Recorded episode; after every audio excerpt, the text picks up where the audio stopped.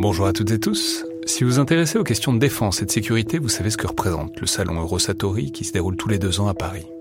C'est cette année la 28e édition qui se tient du 17 au 21 juin prochain à Paris-Nord-Villepinte et Eurosatori, qui sponsorise cet épisode, sera comme à chaque fois le grand rendez-vous mondial de la défense et de la sécurité. Je veux juste dire, c'est un événement que je trouve très étonnant, assez fascinant. J'y suis allé pour la première fois il y a deux ans pour l'édition 2022. Et euh, vraiment, si vous vous demandez ce qui se fait dans le monde militaire et en matière de sécurité, c'est là qu'on peut voir les dernières tendances, depuis les plus grandes geekeries et les innovations du moment, jusqu'aux grands équipements du futur pour les armées et les forces de sécurité en France et dans le monde. Bref, si vous intéressez de près à ce monde-là, c'est le moment de vous inscrire pour ce qui sera la plus grande édition de l'histoire du salon, avec plus de 1900 exposants et 60 000 visiteurs, vous pouvez le faire en allant sur eurosatori.com.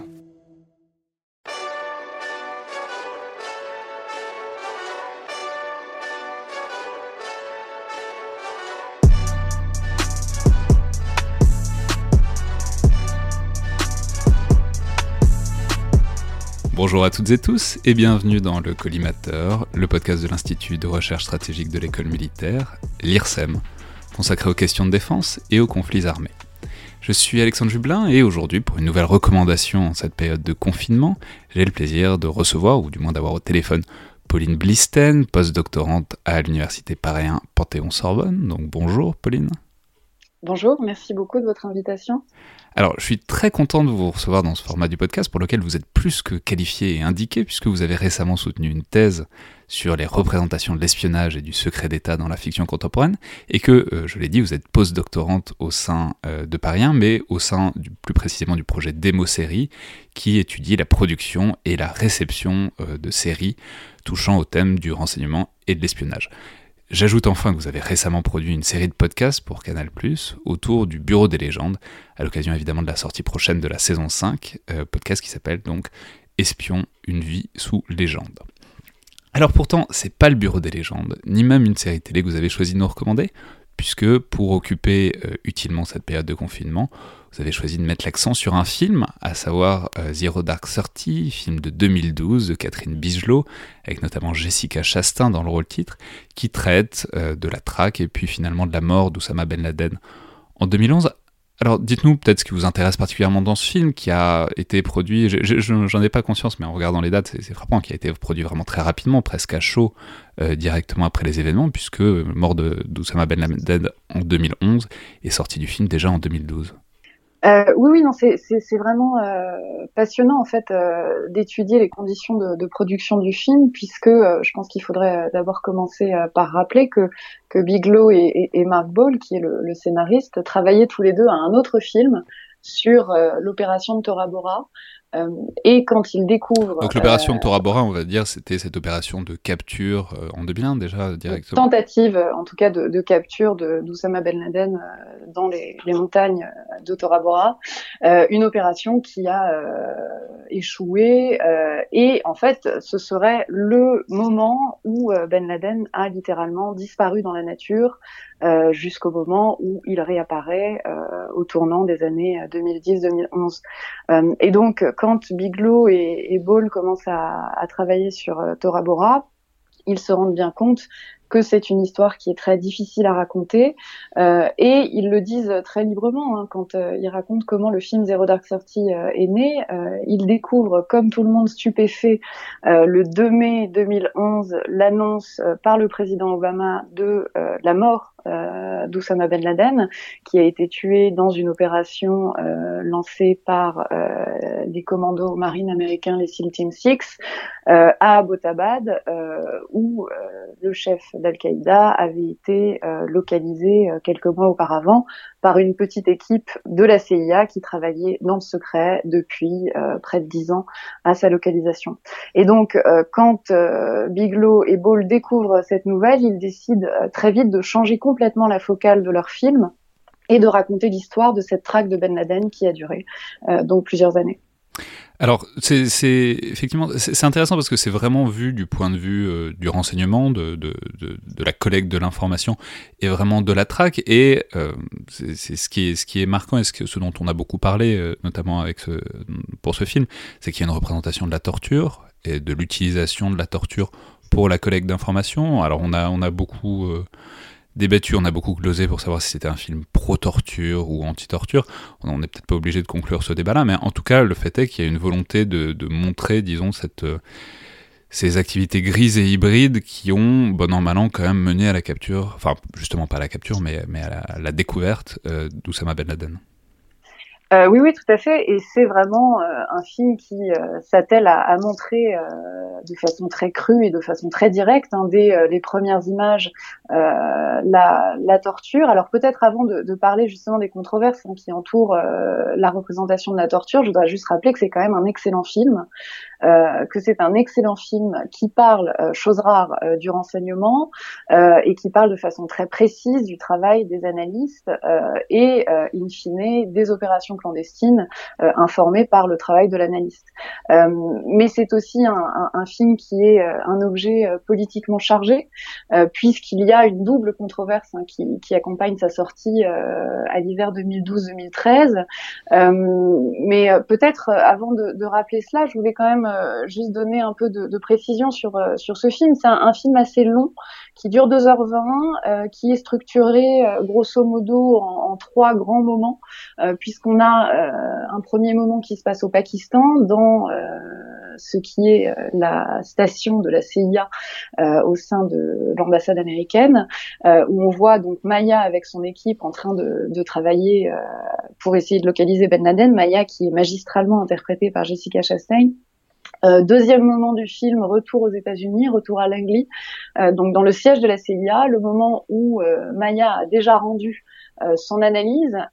mais où l'opération finale peine à advenir. Euh, et puis dernier moment, euh, c'est 20-30 euh, dernières minutes de film qui ressemblent,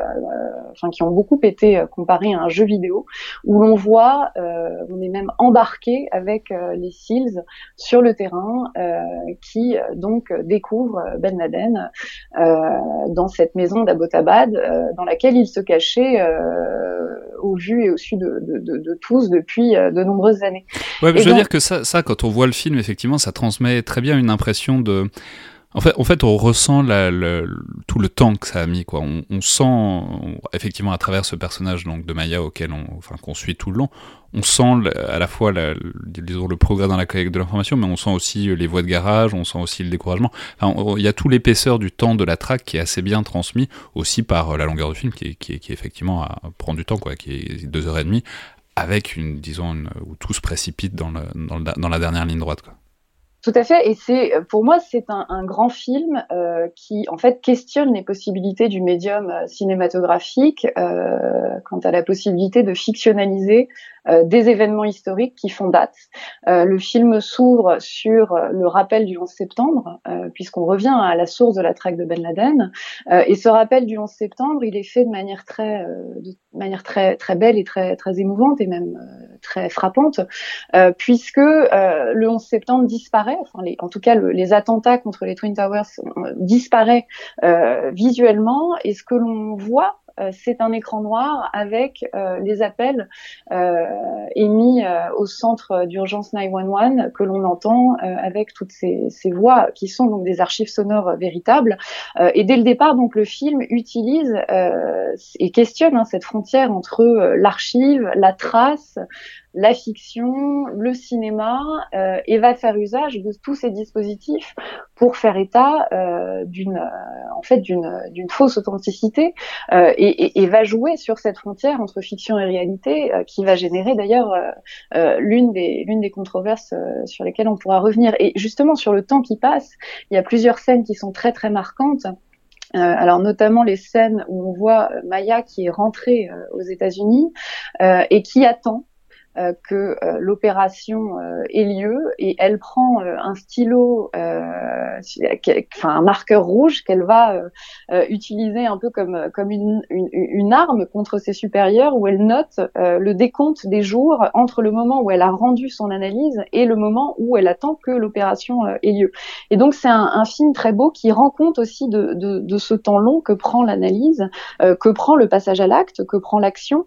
qui renvoie d'ailleurs un peu évidemment à, la série Rubicon hein, de ce point de vue-là, euh, et qui montre que finalement euh, les choses ne se passent pas comme euh, dans les films d'espionnage à la James Bond. Ouais, bah alors on, peut, on peut aussi dire que.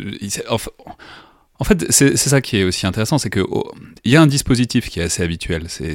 euh, le héros, ou en l'occurrence l'héroïne, et c'est pas neutre que ce soit une femme en l'occurrence, parce que c'est important, mais qui est envers et contre tous, qui a raison, qui a raison avant tout le monde et qui va finir par triompher. Ça, c'est quelque chose qu'on voit assez régulièrement dans, dans, dans des films d'espionnage ou autres. Mais effectivement, ce qui, ce qui est original, c'est d'abord euh, montrer ce qui le temps euh, que prend le renseignement et le temps que prend le passage à l'acte, puisque c'est ce qui est dit souvent, c'est qu'on n'opère pas sur des certitudes dans ces choses-là, on opère sur des probabilités, ce qui, pose la question de la décision politique. Et puis aussi, ça montre euh, les coins, les, les recoins moins, moins ragoûtants, notamment ces, premières scènes de torture, euh, littéralement, effectivement, dans cette base pakistanaise, ou euh, qui sont très graphiques et qui affrontent, disons, très frontalement les problèmes qui se posaient exactement au même moment, par ailleurs, aux États-Unis, des problèmes, enfin, les discussions politiques qui avaient lieu. Oui, tout à fait. Alors justement, là, pour euh, revenir à cette disparition visuelle du 11 septembre, l'un des problèmes qui a été soulevé par la représentation de la torture euh, dans le film, euh, c'est les questions de, causalité qui sont induites par la façon dont le film est structuré. si on regarde attentivement les enchaînements de, de séquences dans le film, alors il y a la première séquence donc de disparition hein, de l'événement 11 septembre, mais qui est quand même signifiée par des archives sonores. Et puis tout de suite après, on est plongé dans ces black sites donc les geôles euh, américaines qui étaient euh, qui étaient réparties euh, de par le monde, dans lesquelles étaient envoyés ces prisonniers qui avaient été enlevés, enfin soustraits au, au système juridique classique et torturés de la de la pire façon possible. et on a cette scène extrêmement violente qui est très dure à regarder. on s'identifie assez rapidement à Maya qui elle vient tout juste de hein, de Washington et donc de quitter, euh, je dirais, le, confort, si je puis dire, enfin si tant est qu'on puisse parler de confort, mais en tout cas le, le, les milieux un peu feutrés euh, des couloirs de, de euh, et de la CIA et qui se retrouve donc dans la réalité du terrain. Et la réalité du terrain, c'est des gens qui sont torturés, qui sont enchaînés à des murs, frappés, confinés dans des boîtes, privés de sommeil et euh, et c'est vrai qu'on on, ressent très vite en tant que spectateur ce que Maya ressent euh, immédiatement, euh, c'est-à-dire du dégoût, du dégoût absolu. D'ailleurs, Maya est prise de vomissement. Et ce qui est assez fascinant dans la manière dont, le sujet est traité ensuite par la réalisatrice, c'est que en fait, ces deux heures et demie de film montrent aussi comment Maya s'endurcit sur le terrain euh, et, et, devient finalement, euh, alors qu'elle était au début euh, dégoûtée hein, par, par tout ce qu'elle tout ce qu'elle voit sur le terrain, devient elle-même bourreau et, et ordonne des scènes de, de waterboarding sur Khalid Sheikh Mohamed qui a été, comme vous le savez probablement, waterboardé 183 fois, comme l'a révélé euh, le rapport sur euh, sur la torture. Donc c'est vraiment quelque chose. Enfin, c'est un film qui montre, selon moi, euh, formidablement ce que la, la guerre fait aux hommes, mais en l'occurrence pas une guerre conventionnelle, hein, la guerre secrète. et c'est et c'est un film qui montre aussi formidablement la façon dont on s'avance inexorablement vers un événement qui est connu de tous, puisque tout le monde sait que Ben Laden est mort, mais qui arrive néanmoins à reconstituer quand même euh, un vrai sentiment de suspense à mesure que les événements qui sont réellement arrivés sont rappelés par des images d'archives. Je pense notamment à l'attentat euh, de l'hôtel Marriott en 2008, hein, qui est signifié euh, dans le film par des images d'archives. Et donc ce temps qui s'étire et qui montre, comme vous le rappeliez, cette, jeune femme qui devient ce moine combattant, ou, ou qui l'était en tout cas. alors ça, c'est quelque chose qui me tenait beaucoup à cœur dès le départ. C'était aussi de voir que ce film mettait en scène euh, un officier d'enseignement euh, qui était une femme. Euh, alors, juste pour, pour, terminer juste sur la torture, juste avant de passer à ça, c'est un des problèmes que ça a posé aussi, c'est de représenter non seulement la torture, mais une torture qui fonctionne. C'est-à-dire, ah parce que c'est un des problèmes, enfin souvent c'est un des arguments contre le waterboarding, c'était un des arguments notamment des rapports sur la torture, c'était l'idée que tous les, renseignements qui sont produits avec la torture généralement sont pas fiables et on ne peut pas opérer dessus. quand même, ce que ce film montre, c'est il y a des renseignements, et ça a été confirmé plus tard par Léon Padetta, donc, qui était le directeur de la CIA à l'époque, que en fait il y a des renseignements utiles qui ont quand même été obtenus sur la torture, ce qui pose un vrai problème euh, voilà, politique et moral de montrer ça parce que ça peut avoir des conséquences sur ce qu'on en fait après. Oui, oui c'est certain. Et puis, euh, je, je, vous parlais hein, de, des rapports de causalité. Euh, alors, c'est vrai que si on regarde de façon très attentive euh, les enchaînements de séquences, encore une fois, euh, il, est, il est vrai que euh, le fait que la torture fonctionne ou fonctionnerait est quand même signifié de façon assez claire. et donc là, on rejoint la, grande controverse hein, qui, euh, qui, entoure le film. La grande controverse, en fait, elle est, double. Euh, elle vient tout d'abord du fait que euh, entre l'équipe du film et la CIA ont été noués des liens très forts pendant l'écriture et la production du film. Alors c'est pas forcément euh, le, je dirais la collaboration de la CIA avec Hollywood qui pose problème. Hein. Ça, c'est une, une, politique qui existe depuis euh, depuis bien longtemps maintenant. Euh, mais c'est, disons, l'étendue de ces liens, euh, l'étendue de ces liens avec euh, qui ont bah, d'ailleurs, enfin, une étendue qui a été révélée par des documents déclassifiés par l'organisation Judicial Watch qui a déposé plusieurs plaintes euh, sous euh, le Freedom of Information Act. Euh, et ces plaintes ont révélé que, en effet, Mark Gall, le scénariste, avait rencontré à de nombreuses reprises des personnes assez haut placées, avait eu accès à des documents, à des documents pardon, classifiés, euh, avait aussi eu accès euh, au planificateur de l'opération SEALS euh, au Pentagone, etc., etc. Et en retour, que l'équipe du film, Ball et, et Bigelow, avaient offert des cadeaux assez onéreux à ces personnes. le Sénat américain a même lancé une enquête pour potentielle corruption hein, d'agents fédéraux quand ces documents ont été ont été révélés. Et, et, et finalement cette controverse donc de la proximité entre la CIA euh, et l'équipe du film euh, expliquerait d'une certaine façon euh, la position assez complaisante du film sur la torture. Et c'est vraiment comme ça qu'il faut le comprendre. Et, ce qui est clair, c'est que le film passe totalement sous silence, ce qui a été appelé peut-être, je dirais à tort, hein, parce qu'on parle de choses absolument abominables, hein, mais des débordements du programme de Enhanced Interrogation Technique, mais aussi euh, parle assez peu euh, d'un autre aspect du programme d'extraordinary rendition, donc cet enlèvement hein, extra-légal de prisonniers. Euh, et, et, finalement, euh, en nous montrant euh, ce moine combattant, cette, cette femme qui réussit, hein, qui parvient à localiser Ben Laden, sorte de personnage composite hein, inspiré de plusieurs agentes qui auraient vraiment existé à la CIA, aurait fait la démonstration bah, de l'efficacité de la torture pour retrouver l'ennemi numéro un des États-Unis. Ouais, il faut, peut-être dire enfin un mot de cette dernière scène parce qu'elle est, elle est, enfin c'est pas, enfin c'est quasiment un tiers du film quoi. C'est très long. C'est le donc le raid sur la résidence d'Abbottabad euh, qui est vraiment, enfin je, vais vous laisser la décrire, mais qui est vraiment filmé en caméra subjective. On a, on a parlé beaucoup de, de, de vision de jeux vidéo pour, mhm. euh, c'est, comment dire, c'est toute la tension qui s'accumule dans le film vient en quelque sorte culminer avec euh, cette scène qui ressemble absolument pas formellement à tout le reste et qui, euh, dans une certaine mesure, montre disons l'aboutissement logique de, de, de, toute cette espèce d'odyssée dans, dans laquelle le, le, personnage principal est pris depuis, depuis le début. Oui, oui, tout à fait. C'est une, scène qui est aussi assez difficile à regarder, alors pas pour les mêmes raisons évidemment que, les scènes de torture, hein, qui sont proprement insoutenables, euh, mais qui est difficile à regarder parce qu'on est vraiment embarqué euh, dans euh, les caméras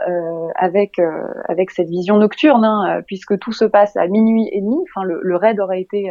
lancé à, à, minuit et demi, d'où le titre Zero Dark Thirty, euh, qui signifie minuit et demi en, en jargon militaire. Et, euh, et, et, donc euh, on est embarqué avec ces avec ces seals, et, et, donc on, on, a du mal à, à, percevoir, à comprendre ce qui se passe, hein, comme comme évidemment tout tout seal envoyé sur le terrain dans de telles conditions. on découvre petit à petit une maison dans laquelle se trouvent plusieurs familles, des enfants, des femmes, jusqu'au moment où évidemment à mesure que sont gravis les les, les étages, le face à face avec Ben Laden arrive et retombe, je dirais presque aussi vite qu'il n'est arrivé, c'est-à-dire que euh, tout de suite euh, Ben Laden est tué euh, par l'un des cils. ce qui est très frappant, c'est que en fait la disparition visuelle du 11 septembre en début de film est pour moi d'une certaine façon rendue par la disparition visuelle de Ben Laden, puisque Ben Laden n'est jamais montré à l'écran, même mort. Euh, et quand Maya, qui elle n'est pas embarquée hein, dans le commando, elle regarde tout ça de loin sur euh, une, une, télévision qui lui permet de, de suivre les images. quand Maya ensuite euh, voit le corps arriver, hein, puisque le corps est, est, est, rapatrié avec le, avec le commando dans la base militaire d'où elle regarde tout cela. Euh, la caméra passe très rapidement sur un bout, un morceau de, de barbe euh, de Ben Laden, euh, comme si euh, voilà, c'était finalement, même après sa mort, un monstre qu'on ne pouvait absolument pas regarder en face. et ou peut-être, hein, autre possibilité, peut-être que c'est aussi parce que justement le surplus de représentation de Ben Laden fait que euh, tout le monde sait à quoi ressemble Ben Laden et que finalement ce n'est même plus la peine de représenter Ben Laden. Et, ce qui est très très beau, la toute dernière scène euh, du film, euh, c'est ce moment où Maya repart en avion. Alors on imagine, mais c'est pas précisé, hein, vers les États-Unis après avoir supervisé cette opération depuis le, le terrain, et on la voit dans un plan qui est très sobre se mettre à, à pleurer. Et elle se met à pleurer. Euh, bon, alors évidemment, c'est, euh, on imagine hein, la tension, le stress, euh, le, soulagement aussi, et puis le moment de décompression que représente cette réalisation, qui est la traque de cet homme qui a duré dix ans. et finalement, voilà, elle a réussi sa mission. Mais je pense qu'il y a aussi un autre élément qui est lié au personnage de Maya, qui est un personnage, de, comme je disais, de moine combattant, et qui se retrouve du jour au lendemain euh, sans aucune forme de peut-être de mission ou de destinée. Il y a vraiment un élément euh, quasi euh, quasi religieux hein, dans le qui d'ailleurs fait écho hein, au djihad contre lequel elle elle elle se elle se bat et qui est d'ailleurs très très éloigné là pour le coup à l'inverse de personnages d'autres personnages féminins dans la série je dirais très populaire Homeland où là le personnage féminin est plutôt voilà hystérique euh, euh, enfin, elle est hystérique parce qu'elle est bipolaire, mais euh, passe son temps à coucher avec ses sources pour obtenir des informations, n'a pas du tout cette rectitude de l'action de Maya qui, elle, à l'inverse, n'a ni vie personnelle, ni vie amoureuse, ni vie sentimentale, rien, est totalement dévouée à sa mission qu'elle finit par réussir. Très bien, bah, vous aurez donc compris qu'on conseille vivement de voir ou revoir Zero Dark Thirty, qui est disponible en VOD sur les sites de TF1, d'Orange, de Canal+, et qui est aussi sur Amazon Prime en ce moment. Merci beaucoup Pauline Blisten. Merci à vous. Et bonne journée à tous, et à lundi.